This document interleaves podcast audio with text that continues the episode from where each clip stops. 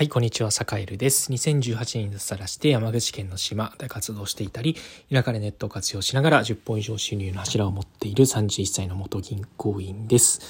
えー、さて今日は、えっと、まあ、ちょっとね、改めて自己紹介というテーマで、えっと、話をしてみようかなと思います。えっと、まあ、このラジオをね、あの、常日頃聞いてくださっている方は、えっと、まあ、冒頭のね、あの、2018年に脱サラして山口県の島で活動していたり、田舎でネットを活用しながら10本以上仕入れる柱を持っているっていう、まあお決まりの文句を、えー、まあなんというか毎回聞かされて まあなんとなくもう覚えてもらって、ってる人もなんかね、いるみたいなんですけど、えー、まあそもそも、まあどういうやつやねんっていうところを多分ね、えっと、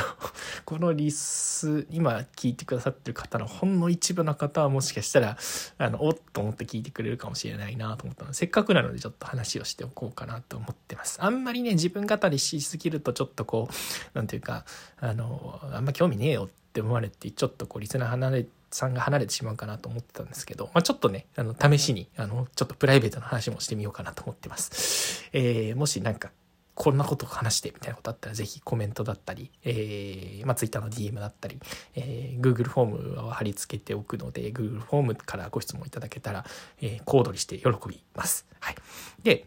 えっと、私、栄える、えっと、本名がね、実は栄大悟というふうに言うんですが、え、っと、もともと出身はね、神奈川の横須賀なんですよね。神奈川県横須賀市という、まあ、港町で、えー、生まれ育ちました。で、えっと、まあ、小中高大と、えっと、ずっと野球やってたんですよね。うん、野球部。うん、まあ、小学校の時はソフトボールだったんですけど、まあ、えっと、中学校から、えっと、公式のクラブチームに入って、で、高校で、えっと、実は慶応義塾高校の野球部、高校の野球部に入って、まあ、そこで3年間公式野球部ではバリバリやってましたと。うん、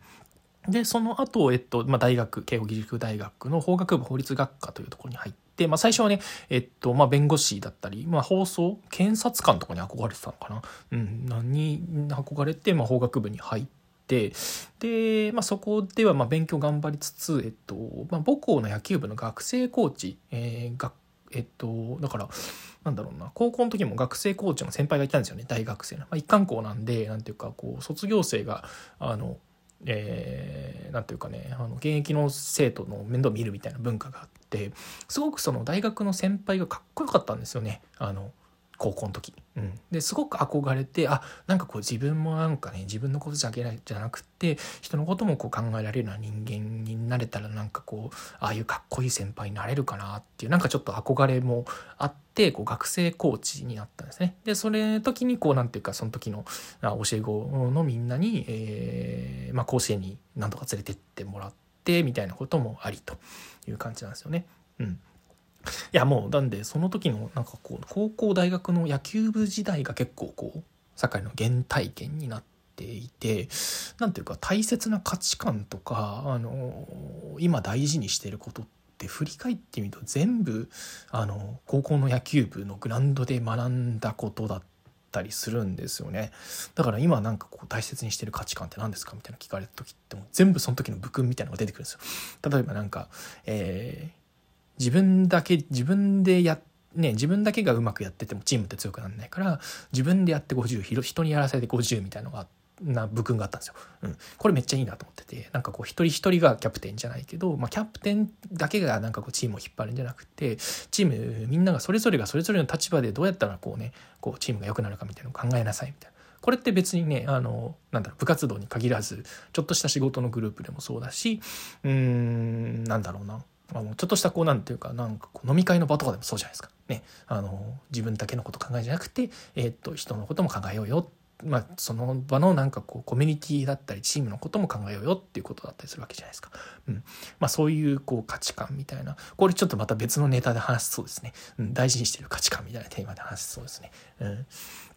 はい。えー、みたいなことがあって、まあ、超原体験を話すともうね、あの、高校野球部のグラウンドっていうのは僕の本当になんというか、えー、僕の種がまかれたところが本当にそこだったかなと思いますね。まあ、もっと言うと、なんか両親の教育みたいなのもあったと思うんですけど、この辺もなんか振り返ったら面白そうだな。うん、なんかどんどんネタができますね。あのー、はい。で、えー、っと、まあ、大学を卒業して、た後に、えっと、株式会社日本政策投資銀行という、まあ、政府系の金融機関に入って、えー、まあ銀行ですよね。政府系の銀行に入った。で、僕銀行に入りたかったわけじゃないんですよ。あの、政策投資銀行っていう政府系の金融機関に入りたかった。なんでかっていうと、なんかね、学生コーチの役割に似てたんですよね。あの、政府系の金融機関ってぶっちゃけまあ民間がうまく回ってる時っていうのは別に必要ないわけですよ。まあ、学生コーチもそうじゃないですか。なんかチームがうまく回っててね、監督とかコーチが別にいらないっていう状態がチームとしては理想なんですけど、まあ、でもね、そうは問屋が下ろさないですよね。あの、チームっていうのはね、人の集まりだし、まあ、そんなにこうね、みんながみんなこう、あの、成熟してるわけでもないし、人間っていうのは不可全、不完全なものだから、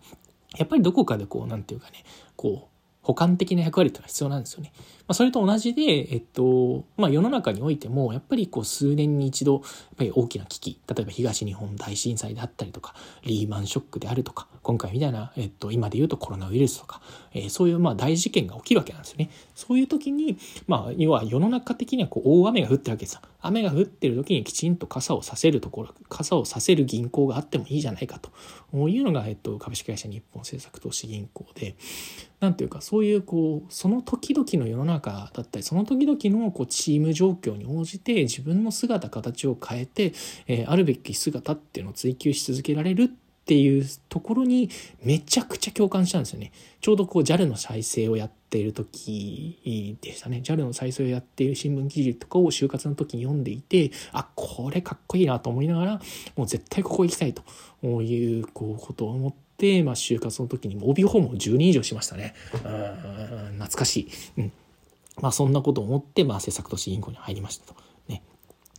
で、その時から、まあ、えっと、かれこれ6年半ほど、えっと、会社勤めをして、えー、まあ、それから、あの、まあ、脱サラしたわけなんですけど、まあ、その間もいろいろありましたね。いろいろあった。いろいろあった。もうこの辺話したらもうキリがないんでやめますけど、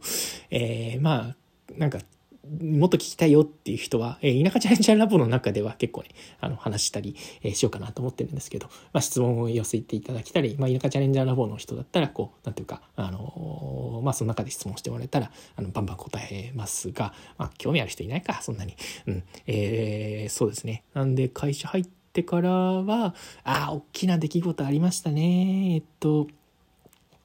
なんだろう、今の価値観の大きな、あの、ベースになってるもう一つの大きな出来事がありました。えー、っと、そのね、あの、大学生コーチとして高校野球部で4年間頑張ったんですけど、その時にね、内野手のコーチやってたんですよね。で、内野手のコーチを一緒にやってた、えー、っと、やつがいるんですけど、まあ、そいつが社会人1年目で亡くなってしまったんですよね。うん、ちょっと原因はあの、まあ、今でも正確にはわからないんだけど、えー、まあ亡くなってしまったと。うん、うん、やっぱりその時の体験がちょっとこう今でもうんなんていうか納得がいっていないというかなんでだろうなっていうのがやっぱりあってうん。やっぱり人生って本当に一回しかないんだなっていうのを、まあ、月並みだけど本当にこう強くあのぐさりとぐさりとやっぱ今でもくさびのように心の中に、えー、打ちつけられてるっていうところがあってだからこそこう自分自身は後悔のしないようにじゃないけどあいつの分まであの自分の生きたい人生を生きるんだっていう強いこう強い強いくさびがその時にこうバシッと打ちつけられてその時からですかね。やっぱりなんというか正解は自分で見つけるしかないし、えー、自分の人生自分で責任を持って、えー、覚悟を持って進むしかないっていうそういう強い覚悟みたいなのが生まれたっていうのは